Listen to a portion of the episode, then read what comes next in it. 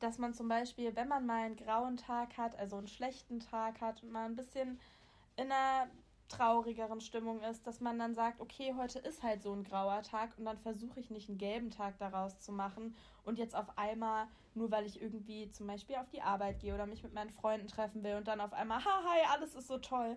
Dabei kauft mir das keiner ab und sowas spüren Menschen eben auch.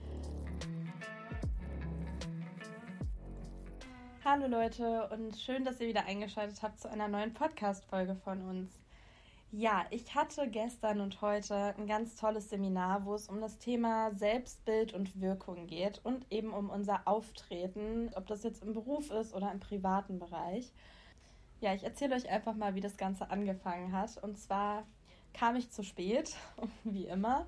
Und die Leute saßen schon in Gruppen dort, in Vierer- oder Fünfergruppen. Und ich bin dann bei einer Gruppe dazugeteilt worden. Und wir haben die Aufgabe bekommen, und das fand ich so cool, weil es einfach alles, wir kannten uns ja alle nicht, also ich habe die Leute vorher noch nie gesehen und wir sollten einfach nur aufgrund unseres ja, der Energie und des Vibes, den wir eben haben und auch aufgrund unseres Aussehens einfach mal die andere Person beurteilen bzw. sagen, was die studieren könnte, was für Charaktereigenschaften die Person haben könnte, was für Hobbys. Es kamen auch Sachen zu Familiensituationen ähm, Beziehungsstatus und was auch immer. Und bei mir kam auch eine ganze Liste zusammen. Und ich fand es so heftig, weil einfach bei mir irgendwie alles gestimmt hat. Also dadurch, dass ich zu spät kam, wurde dann gesagt, dass ich wahrscheinlich eine sehr verpeilte äh, Person bin. Aufgrund meines äußeren Erscheinungsbildes haben die Leute dann darauf geschlossen, dass ich wohl auch irgendwas Esoterisches, auch wenn ich den Begriff jetzt ja, esoterisch finde ich ja immer. Ich mag spirituell lieber. Dass ich sowas ähm, an mir habe, dass ich aussehe wie eine Philosophiestudentin und das stimmt ja auch. Dann habe ich das alles in mein Notizbuch geschrieben. Das haben die natürlich dann auch gesehen und darauf geschlossen, dass ich wahrscheinlich generell viel schreibe und lese, was ja auch stimmt. Und Yoga mache. Ich hatte nämlich Ohrringe an und da ist so ein Ohmzeichen drin und dass ich wohl ein buntes Zimmer habe und gerne reisen gehe. Das sind natürlich auch Dinge, die man einfach nur so gessen kann. Aber es hat irgendwie bei mir alles gestimmt und ich fand es so heftig und überraschend, weil ich hatte ja mit den Leuten noch nie was zu tun und die kennen mich nicht. Und genau, bei vielen anderen Leuten hat es eben auch total gestimmt. Zum Beispiel hatte ich eine in meiner Gruppe und habe gesagt, ja, du siehst aus wie eine Lehramtsstudentin und sie hatte dann auch Lehramt studiert und eben noch viele andere Dinge. Und bei manchen Leuten kam es eben gar nicht so an, beziehungsweise es wurde voll falsch eingeschätzt. Und ich habe mir darüber dann echt viele Gedanken gemacht, wie krass ich anscheinend zu lesen bin und was man direkt so erkennt. Und es ist ja im Endeffekt eigentlich nur dieses Schubladendenken, was wir alle machen. Und bei den Menschen, bei denen es eben nicht so war, die zum Beispiel aussehen wie, das ist jetzt auch ganz doll in Schubladen gedacht, ich nehme das nur mal als Beispiel, die aussehen wie ein BWL-Student oder eine BWL-Studentin, die haben dann eigentlich irgendwie Geschichte studiert oder so. Und ich fand das einfach sehr spannend zu sehen. Und auch das Auftreten, wie man sich gibt. Also ich zum Beispiel kam jetzt mega positiv rüber und das hat mich auch super doll gefreut, weil ich super viel positives Feedback bekommen habe dass ich zum Beispiel aufgeschlossen und extrovertiert rüberkomme. Nicht, dass Leute, die introvertiert sind, irgendwie schlechter sind. Das meine ich damit gar nicht. Aber ich fand es schön zu hören, weil ja, es hat mich einfach gefreut. Und vor allem, dass ich halt viel am Lachen bin oder sowas und eine relativ positive Energie habe. Und ich fühle mich ja auch gerade noch so. Ich bin gerade zurück von der Reise gekommen und habe das alles irgendwie noch so in mir und habe das auch selbst so wahrgenommen. Und dann haben auch andere Menschen das so wahrgenommen wäre ich jetzt an einem Tag dahin gegangen, wo ich irgendwie mega traurig und müde wäre und meine Energie wäre eben nicht so gewesen, dann hätten die anderen Leute das auch bestimmt anders wahrgenommen.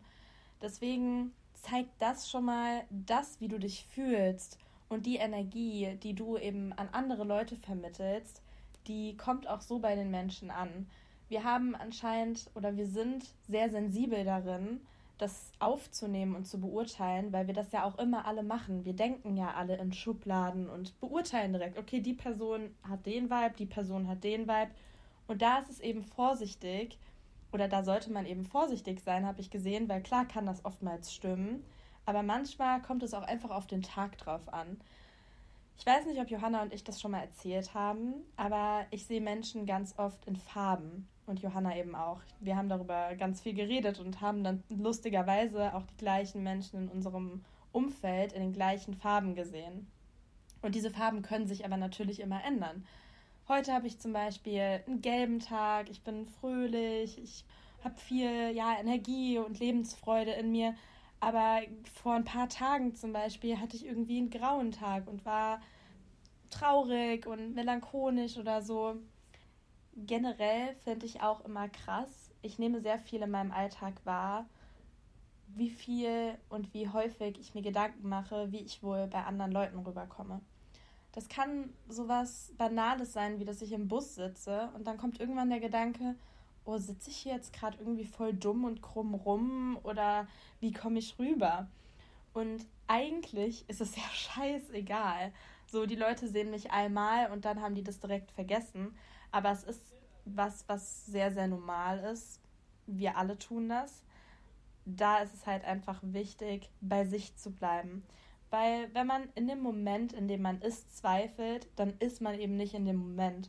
Und wenn ich mir zu sehr Gedanken darüber mache, bei allem, was ich tue, zum Beispiel, wenn ich mir beim Yoga ständig Gedanken darüber machen würde, oh, äh, ich komme jetzt aber hier gerade nicht so weit nach unten oder die Person neben mir, die kann voll den krassen Kopfstand und ich nicht, dann wäre ich ja überhaupt gar nicht in der eigentlichen Essenz des, des Yoga-Praktizierens, dass man mehr zu sich selbst kommt mit seinem Körper und mit seinem Geist, mehr connected ist, dann würde das ja gar nicht funktionieren. Und da ist es halt wichtig, an einem bestimmten Punkt einfach das abzulegen und sich auf sich zu konzentrieren. Das Stichwort Authentizität ist sehr, sehr wichtig. Dass man im Kontakt zu sich ist. Dass man zum Beispiel, wenn man mal einen grauen Tag hat, also einen schlechten Tag hat und mal ein bisschen in einer traurigeren Stimmung ist, dass man dann sagt, okay, heute ist halt so ein grauer Tag und dann versuche ich nicht einen gelben Tag daraus zu machen und jetzt auf einmal, nur weil ich irgendwie zum Beispiel auf die Arbeit gehe oder mich mit meinen Freunden treffen will und dann auf einmal, ha, hi, alles ist so toll. Dabei kauft mir das keiner ab und sowas spüren Menschen eben auch. Wenn jemand sich nicht wirklich gut fühlt im Inneren und nach außen hin mega verkörpert, wie glücklich er gerade ist, dann fällt das auf. Das ist nicht authentisch und das muss auch nicht sein, weil niemand nimmt euch übel, wenn ihr mal einen grauen Tag habt, weil wir das einfach alle haben und es ist normal und es ist eben authentisch. Deswegen da im Kontakt zu sich sein, ehrlich sein. Was mir auch immer wieder auffällt, das ist ja auch so ein Stichwort Hochstapler-Syndrom.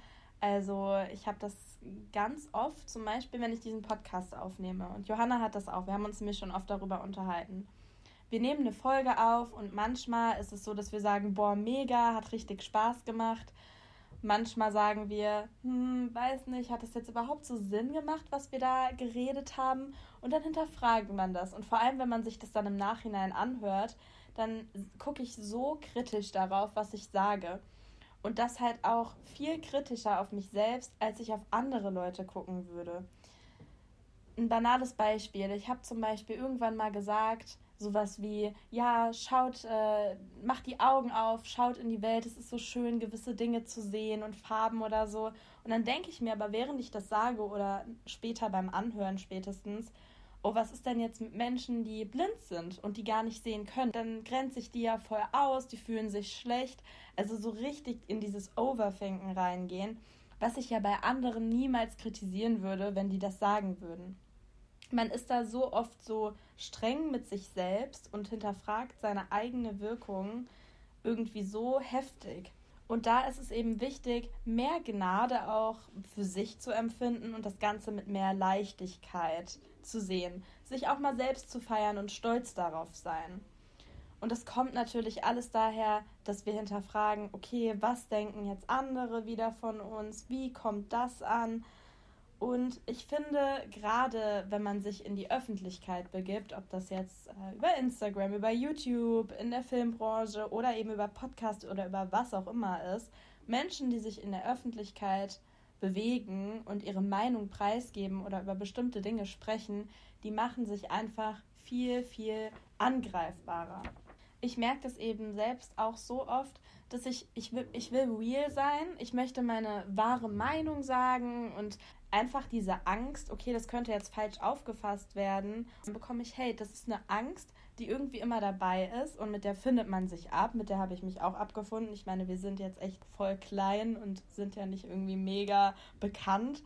Das heißt, je weniger bekannt du bist, meistens, äh, wenn du jetzt nicht gerade was total Verwerfliches machst, desto geringer ist natürlich auch die Chance, dass du einen riesen Shitstorm und Hate dafür bekommst. Aber mit allem, was man sagt, macht man sich eben angreiflich. Auch wenn man private Dinge preisgibt zum Beispiel. Und es ist auch so, dass man es eben niemandem recht machen kann. Es wird immer Menschen geben, die scheiße finden, was ich sage, wie ich das rüberbringe, die meine Stimme nervig finden oder was auch immer.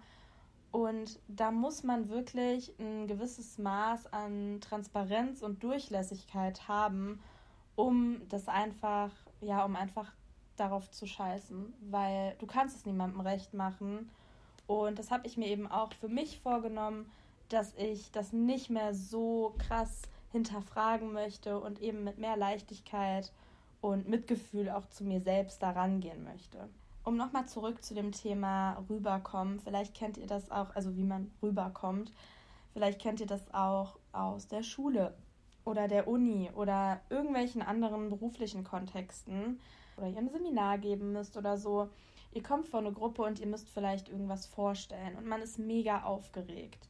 Also ich persönlich habe damit gar nicht mal so große Probleme, also so Referate und sowas. Und ich konnte das schon immer relativ gut verkaufen und darüber reden, ohne dass man mir angemerkt hat, dass ich nervös bin. Ich war innerlich mega nervös, aber kann das nach außen ziemlich gut so verkörpern, als sei ich es nicht. Oder es fällt den Menschen nicht auf. Und bei sowas eben, wenn man zum Beispiel, angenommen, ihr seid in der Uni und ihr habt ein Referat, wie gewinne ich Präsenz? Wie komme ich in den Raum und ich nehme den Raum für mich ein. Die Leute hören mir zu. Voll oft ist es so, dass wir gar keinen Blickkontakt zu den Menschen aufnehmen, weil wir das unangenehm finden.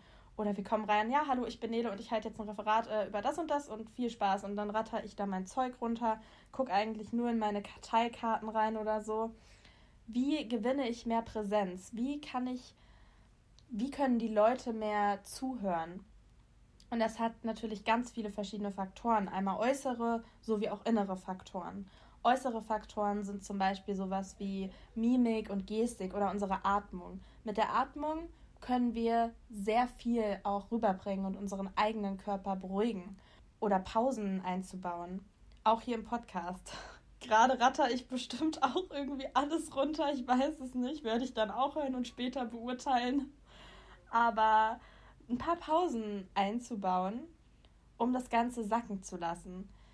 Wenn man, wenn ich da reinkomme und ich sage, ja, ich bin Nele und bla bla bla, und ich ratter das nur so runter, da haben die Leute direkt nach zwei Sekunden meinen Namen vergessen, haben irgendwie gar nicht richtig zugehört und haben schon wieder vergessen, um was es eigentlich geht.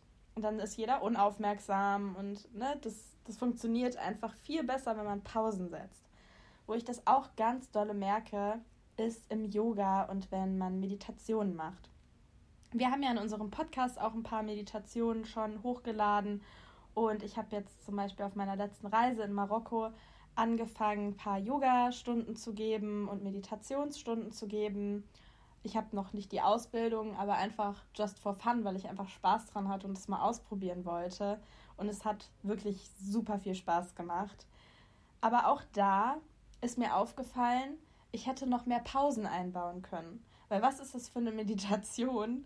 Hallo, wir schließen jetzt unsere Augen und dann stellen wir uns jetzt vor unserem inneren Auge vor, dass das und das und dann legen wir unsere Hand auf unser Herz. Also man kann da mega viele Pausen einbauen, weil in den Menschen geht ja in dem Moment total viel vor, wenn man in der Meditation drinne ist und diesen Menschen auch die Zeit dafür zu geben. Ich merke das selbst auch, wenn ich Meditationen mache oder ich war letztens im Yoga und es war eigentlich eine total tolle Stunde. Aber meiner Meinung nach hätte die Person noch viel langsamer das Ganze machen können oder auch mehr Pausen einbauen können. Dann kann man viel tiefer da reinkommen. Und das gleiche gilt eben auch für Vorträge. Stresst euch nicht. Für einen selbst fühlt sich das so mega lange an, so eine Pause. Wenn ich in den Raum komme, Ich stelle mich aufrecht hin und sage, hallo, mein Name ist Nele. Punkt erstmal. Dann fühlt sich das für mich jetzt gerade in meinem Kopf an wie zwei Minuten. Aber für die Leute ist es um einiges angenehmer. Der Subtext, also das, wie wir etwas zum Beispiel rüberbringen. Wenn ich jetzt sage, hallo, schön dich zu sehen.